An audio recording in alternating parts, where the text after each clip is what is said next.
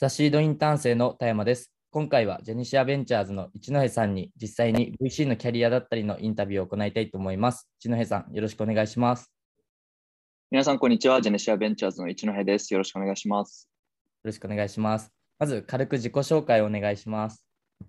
はい、えー、一戸正美と申します。で、えっと、今、ジェネシアベンチャーズというベンチャーキャピタルで働いているんですけど、ジェネシアには2018年の4月に入っていまして、えっと、ただその当時、まだ大学に席を残している状態でジネシアで働き始めました。もともと2015年に大学に入って、その年の11月から1年間休学して、えー、前半の半年は大学の先輩が立ち上げたあの創業間もないスタートアップで、えー、インターンをして、で後半の半年間はグリーで、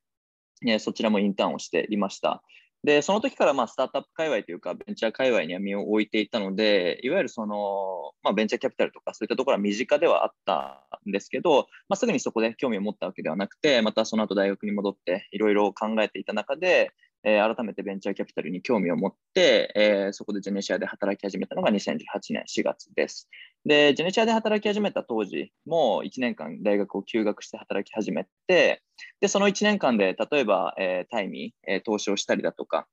まあ、他にもいくつか投資をさせていただいたんですけど、まあ、そういった、えー、実績ができて、まあ、ベンチャーキャピタルの面白さに惹かれて、まあ、もうこっちに完全にシフトしようかなと決め、えー、1年経った2019年3月のタイミングで大学を辞めて、そこから今に至るといったところです。はい、よろしくお願いします。お願いします。具体的に現在とかってどういう業務をされてるんですか？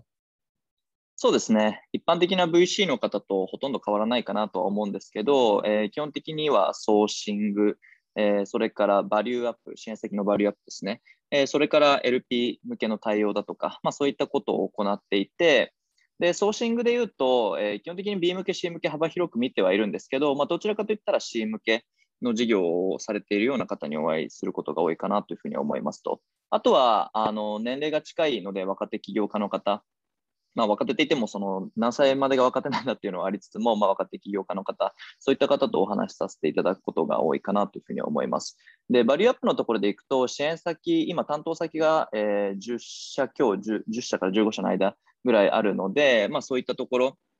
の、まあ、困っていることだとか、あとはディスカッションとか、まあ、そういったことを,、えー、をバリアップとしては行っています。まあ、あとは LP 対応については、えー、まあ我々がお金を預かっている LP さんから依頼を受けた仕事だとか、まあ、彼ら彼らへの報告業務だとか、まあ、そういったことを行っているといったようなところです。はい。なるほど。ありがとうございます。そういうところでいくと、なぜ一戸さんって VC を志したんですか？そうですね。えっと、まあ、改めて事前に質問をいただいていた中で、えー、振り返って考えてたんですけど、まあ、ボトムアップせボトムアップ的な側面と、あとはトップダウン的な側面の両面があるかなというふうに思っていて、まあ、まずは自己紹介のところでも触れた通り、もともとスタートアップで働いていたっていうのもあって、周りに起業家の方が多かった、えー、多かったですと。なので、ベンチャーキャピタルっていうのは身近でしたし、まあ、スタートアップがそもそも好きだったっていうのはあるので、えーまあ、ベンチャーキャピタルを志そうっていうのが、まあ、割と意思決定としてしやすかったっていうのはありますと。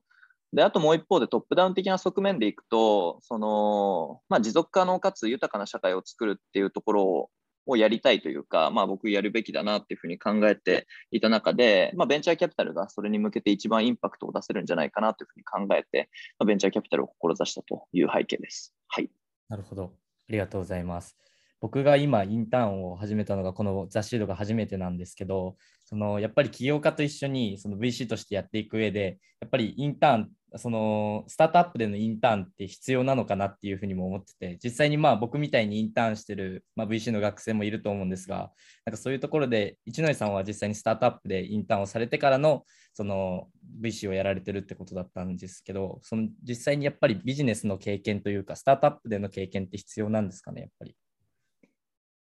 そうですね。えっと、まあ、あった方がいいかなとは思いつつも、必ず、必ずあるべきかというと、そうでもないかなっていう気はしてますと。で、これは、まあ、僕はもともと事業会社で働いていた経験とかもないですし、まあ、スタートアップで働いてた経験はありつつも、そのインターンでしかない、なかったりとか、まあ、あとは、それこそ、えー、10年間一定企業で働いて VC される方とか、まあ、そういった方もいると思うんですけど、VC でやることすべてが、まあ、その経験でカバーできるかって言ったらそうではないと思うんですよね。まあ、逆に言うと、VC で初めて経験することの方が多いかなという気はしていて、まあ、そこの差っていうのは多少あれど、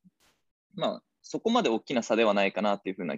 気はしてますと。なので、えっと、いかにスタートアップが、まあ、支援先が、えー、なんだろうな、経験するハードシングスとか、苦労だとか、そういったところに主体者意識を持って、えー、同じ船に乗ったパートナーとして一緒に向き合えるかっていうところがすごく重要な気はしていて、まあ、そこで例えば支援先が何かしらのハードシングスにぶつかったときに、ただ傍観しているだけだと、その自分の中に何も蓄積されていかないので、まあ、VC やってても、あのー、なんだろうな、そこの経験が積まれないというか、みたいな感じになっちゃうと思うんですけど、じゃあ一緒に、じゃあ、えっ、と、課題に向かっていこうと、えー、それこそミーティングも重ねたりだとか、その中で、えー、感情も共にしたりだとか、する中で、やっぱり自分の中のその糧として残っていく部分はあるかなというふうに思っていて、で、それって、その事業会社にいたから、えー、経験全部経験できてますとか、そういうわけじゃないと思うんですよね。まあ、それこそスタートアップにいたから全部経験できできてますとか、まあ、なんならその起業一回したことあるから経験できてますっていうわけでもないのかなというふうに思っていて、なので、あのスタートアップが、あの支援先が直面する一つ一つのことにしっかりと向き合って、えー、同じ当事者として、えー、経験していくっていうのが一番重要なのかなという気はしてます。なるほど。ありがとうございます。はい。まだ僕、まだ VC のインターンを始めて、まだ結構経験も浅いし、まあ、経歴、まだ3か月、4か月ぐらいなんで、その、まだ、その、全然経験が積めてない状況で、その一ノ井さんが4か月ぐらいだった時とかって、どういうことされてたんですか？4か月ぐらいだった時そうですね、えー、っと、8月なので、ちょうどタイミーに投資したぐらいですね。はい。で、その時は、えっと、ジェネシアのメンバーは4人しかいなくてですね、で、まあ、結構投資もバンバンしているっていう状態だったので、えー、まあ、それこそ割と裁量を持ってというか、あのまあ、タイミングも担当させて、え、いただいたりだとか、まあ、他の、えー、支援席も担当させてもらったりしていて、まあ、あの自分自身には何もまだ蓄積されていないんだけど、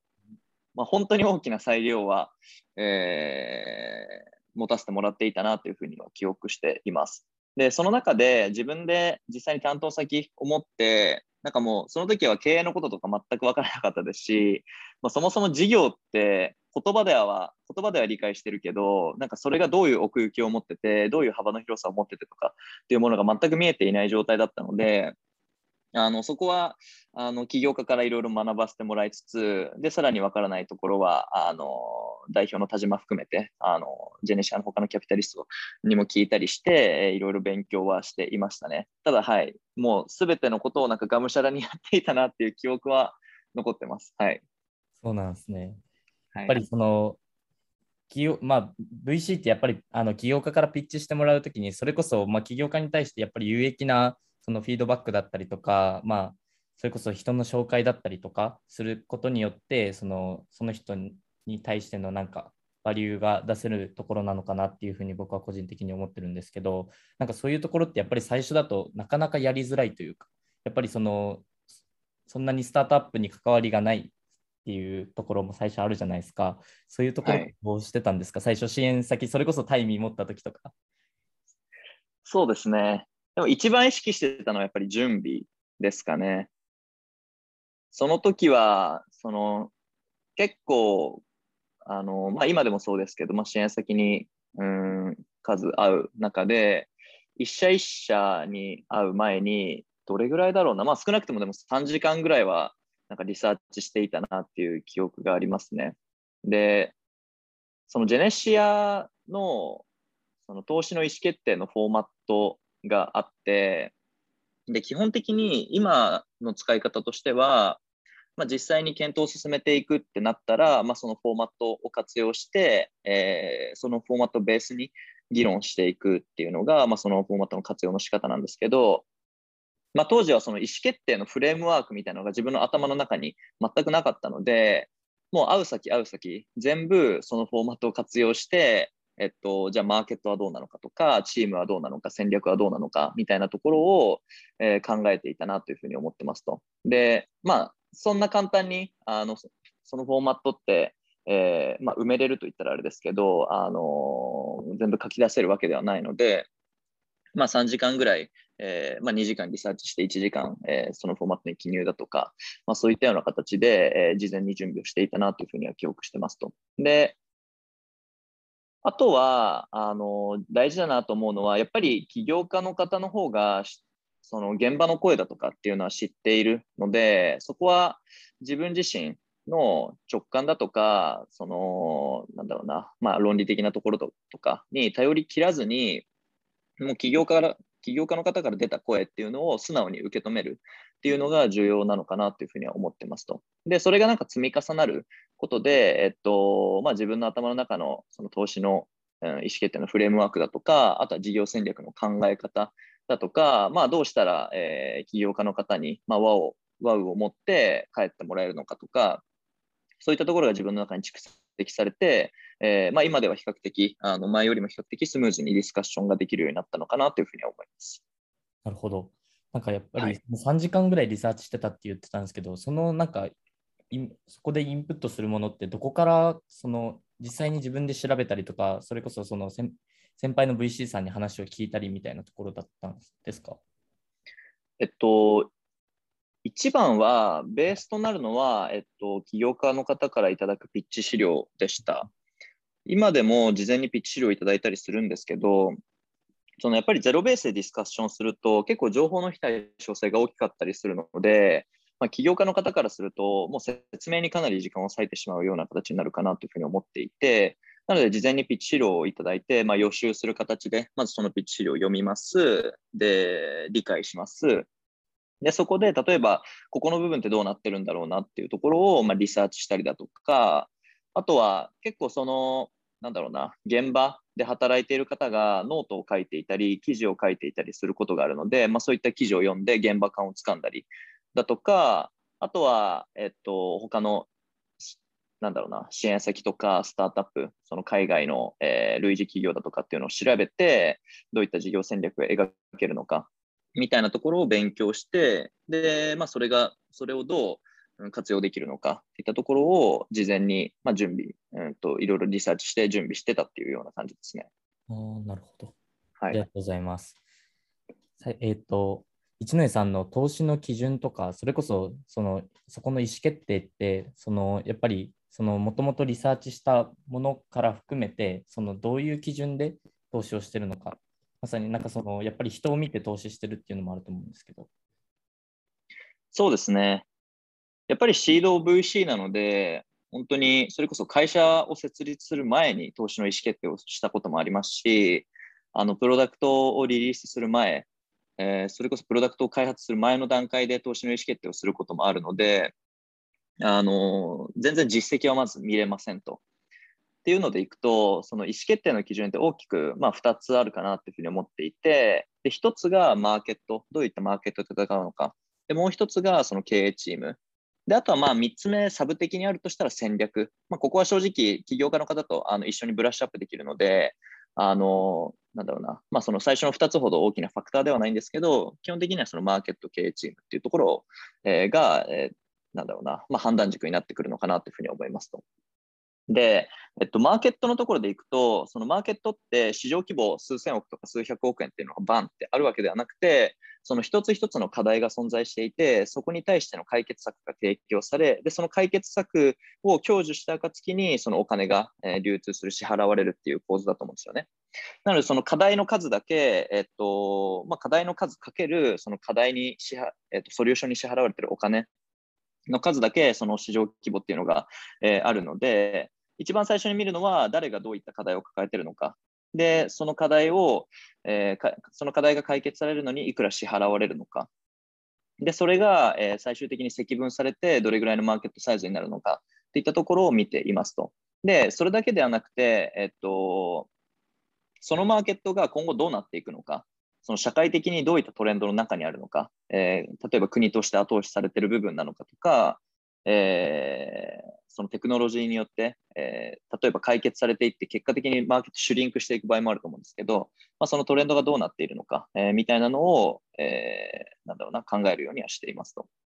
で、経営チームでいくと、あのすごく難しいところではあるんですけど、まあ、やっぱりそのマーケットで戦っていきたいっていう、あの大きな欲求を持たれているっていうことが大前提と、えして、あのその中でやっぱりチームを作っていく力がある経営者の方だとか、また戦略思考がある経営者の方だとか、そういったところが、えーなんだろうな、ポイントになるのかなというふうに思っていて、ただ、なんかそれって代表の方だけで、代表の方だけで補っていくっていうよりは、経営チーム全体で、えーその要素を兼ね備えていくっていうことが重要だとは思うので、例えば、えーこの